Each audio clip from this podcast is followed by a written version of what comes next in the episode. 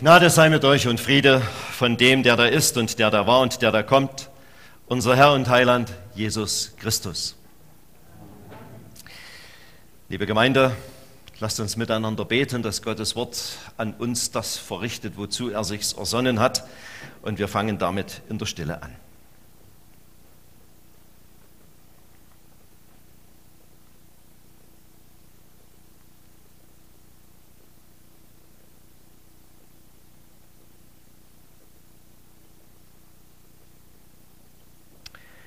Herr, wenn du uns jetzt dein Wort gibst, dann schenke es uns bitte so, dass wir es nicht vergeblich hören.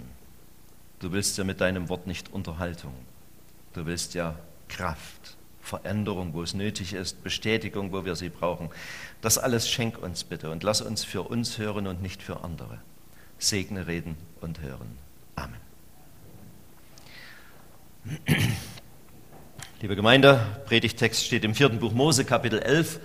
Es sind eine ganze Menge Verse. Eigentlich sind davon einige ausgenommen, aber ich habe mal den ganzen Zusammenhang äh, einbezogen. Ich lese ab Vers 11 nach der Luther-Übersetzung heute. Und Mose sprach zu dem Herrn, warum bekümmerst du deinen Knecht und warum finde ich keine Gnade vor deinen Augen, dass du die Last dieses ganzen Volkes auf mich legst? Hab ich denn all das Volk empfangen oder geboren, dass du zu mir sagen könntest, trag es in deinen Armen, wie eine Amme ein Kind trägt, in das Land, das du unseren Vätern zugeschworen hast? Woher soll ich Fleisch nehmen, um es all diesem Volk zu geben? Sie weinen vor mir und sprechen, gib uns Fleisch zu essen. Ich vermag all das Volk nicht allein zu tragen, denn es ist mir zu schwer. Willst du aber doch so mit mir tun, so töte mich lieber, wenn anders ich Gnade vor deinen Augen gefunden habe, damit ich nicht mein Unglück sehen muss.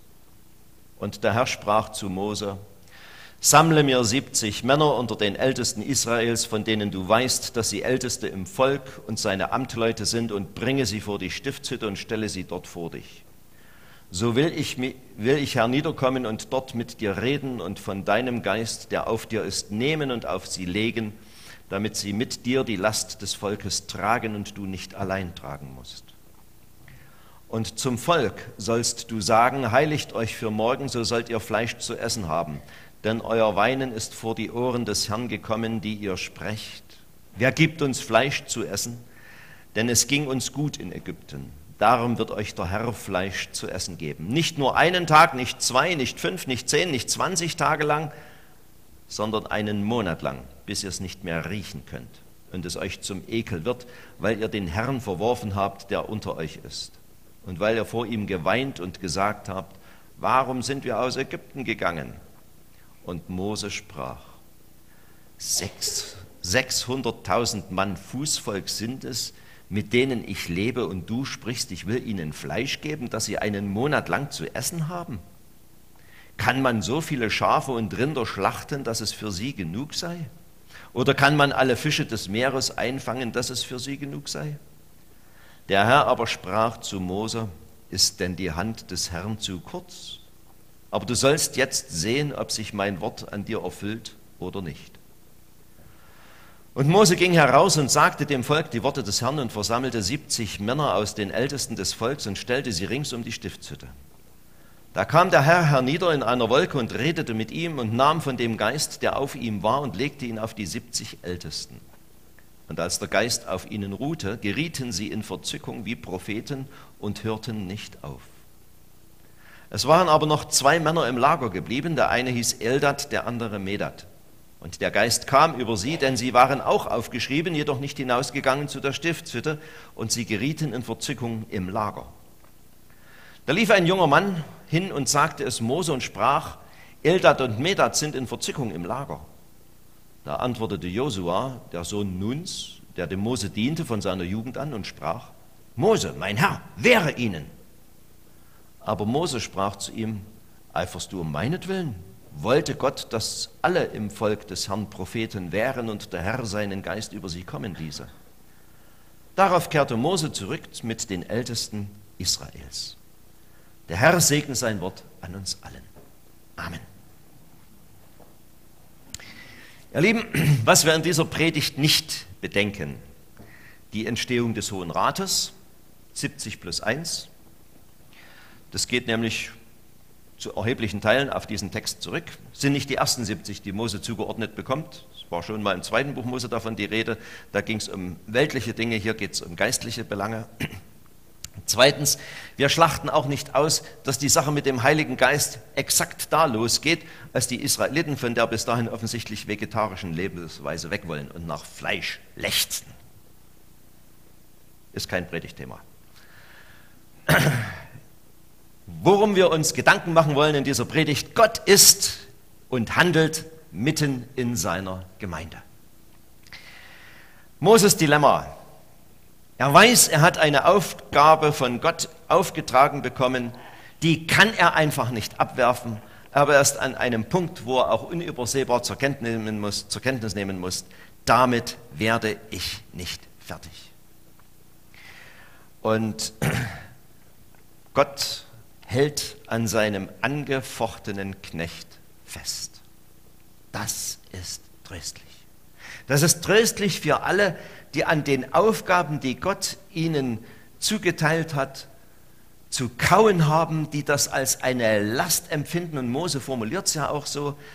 Und er redet ja nicht nur von seinen Nöten, sondern in dieser Schilderung kommt ja auch Klage gegenüber Gott als dem Verursacher dieser Situation heraus. Ein tröstliches, eine tröstliche Wahrheit, Gott hält an seinen angefochtenen Knechten und Mägden fest.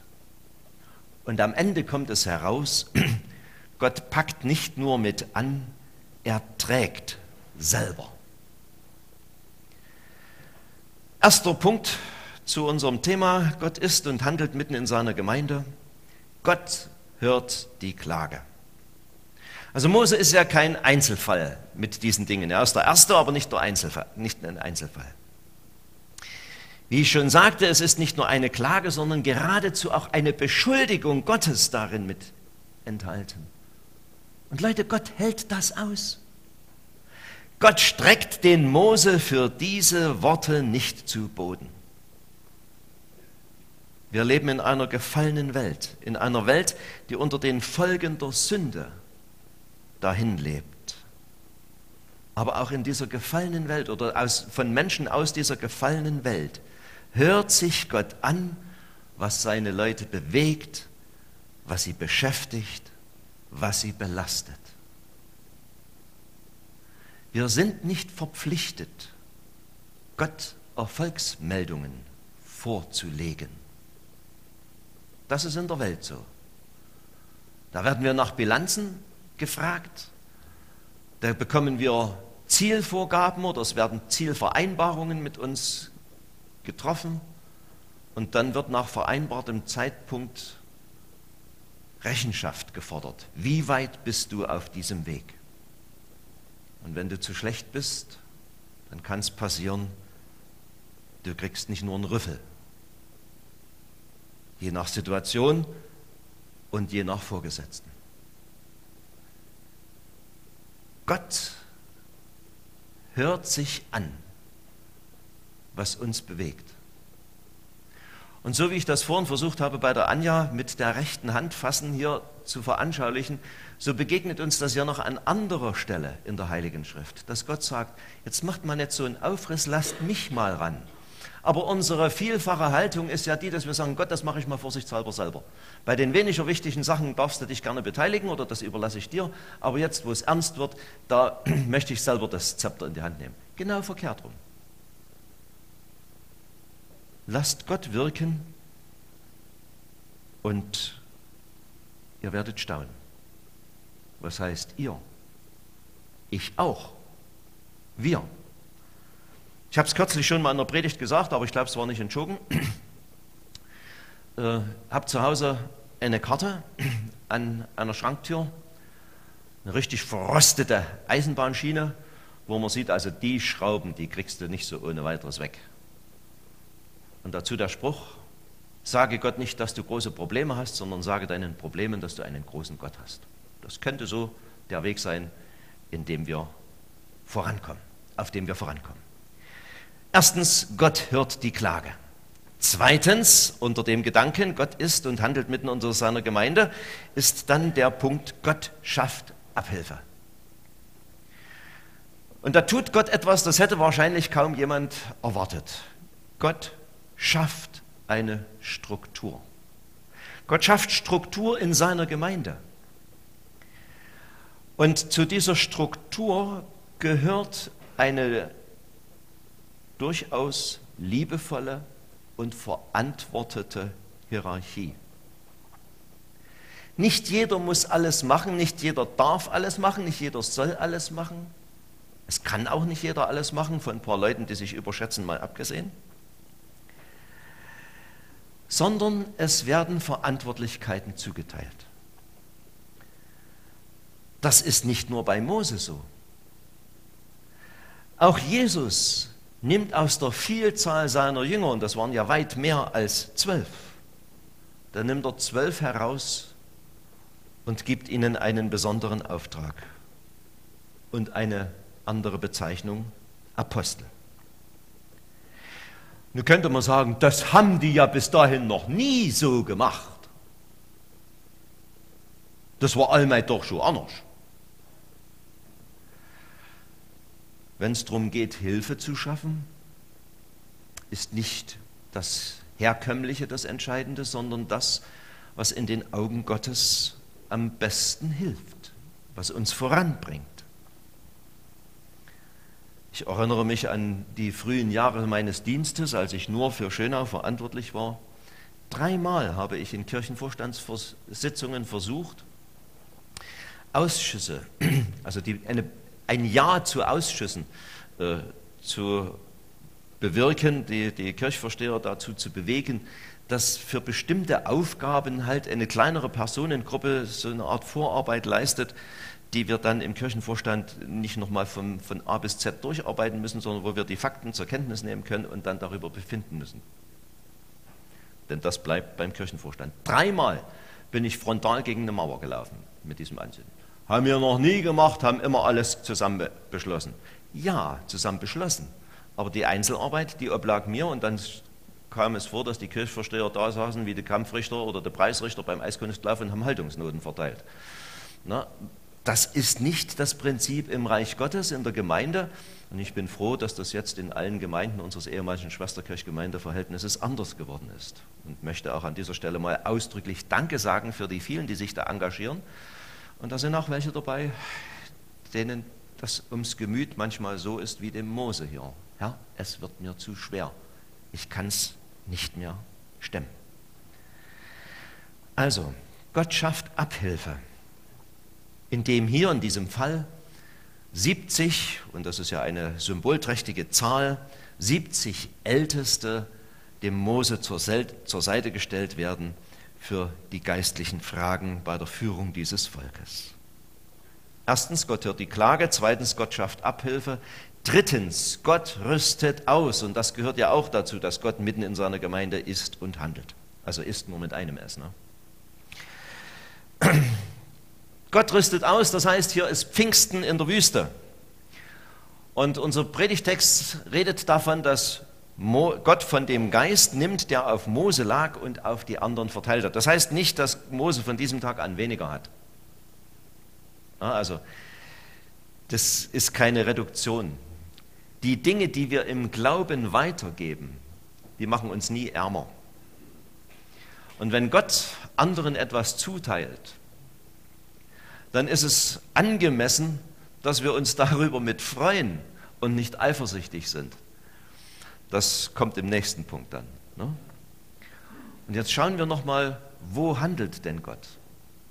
Es ist nicht in der Zeit der Unangefochtenheit, es ist nicht in der Situation des Wohlstandes oder auch des geistlichen Wohlstandes, es ist in der Situation der Not. Für Mose ist die Situation eine echte Not. Geht ja so weit, dass er sagt, ja, wenn es so weitergeht, dann nimm mich aus diesem Leben, ich mag nicht mehr. Schluss aus Sense. Das ist ja nicht zum Aushalten. Da lieber tot, als diese, diese Last weiterzutragen. Wer wollte da in Frage stellen, dass das für Mose wirklich eine klare Not ist. Gott rüstet aus, damit es eben weitergeht und nicht nur so gerade zum Überleben, sondern schon auch mit erheblichem Potenzial. Und wozu rüstet Gott aus? Für den Dienst. Und dieser Dienst ist nicht nur Plage, sondern ist ein Tun zur Verherrlichung Gottes. Kommen wir nachher gleich nochmal drauf. Gott rüstet nicht aus, damit wir uns an dem, was er gibt, berauschen, sondern Gott rüstet uns aus, damit wir das, was er uns zuteilt, in seinem Sinn anwenden. Damit wir das, was er uns durch seine Kraft, durch seinen Heiligen Geist ermöglicht, zu seiner Ehre in der Gemeinde einsetzen. Gott ist und handelt mitten in seiner Gemeinde. Erstens, Gott hört die Klage. Zweitens, Gott schafft Abhilfe. Drittens, Gott rüstet aus. Und viertens, dabei handelt er frei. Warum Eldad und Medad nicht mit vor die Stiftshütte gekommen sind, das wird uns hier nicht gesagt, aber es scheint kein ernster äh, Grund zu sein, weswegen sie eine Rüge verdient hätten. Sie bekommen abseits der Ordnung auch den Heiligen Geist geschenkt. Und sofort taucht die Frage auf, und das sind zwei Leute, die da beunruhigt sind, der eine, der es meldet und der andere, der dem Mose dient, der Josua, sofort taucht die Frage auf, dürfen die denn das? Und Mose erkennt, hier lehnt sich niemand gegen eine von Gott gegebene Hierarchie auf, sondern hier ist Geistwirkung zu sehen. Und deswegen kann Mose auch in aller Gelassenheit das, was da gerade läuft, laufen lassen. Mose hat den Durchblick, dass der Heilige Geist bei den beiden nicht durch irgendwelche menschliche Manipulation zum Wirken gekommen ist, denn das schafft niemand. Den Heiligen Geist kannst du nicht manipulieren, konnte auch der Mose nicht. Mose sieht, hier ist Gott selber höchstpersönlich am Werk. Und Mose weiß auch, dass Gott die Revoluzer, die, die alles besser wissen wollen als Gott, dass er die nicht einfach gewähren lässt. Das hat vor seiner eigenen Verwandtschaft nicht halt gemacht.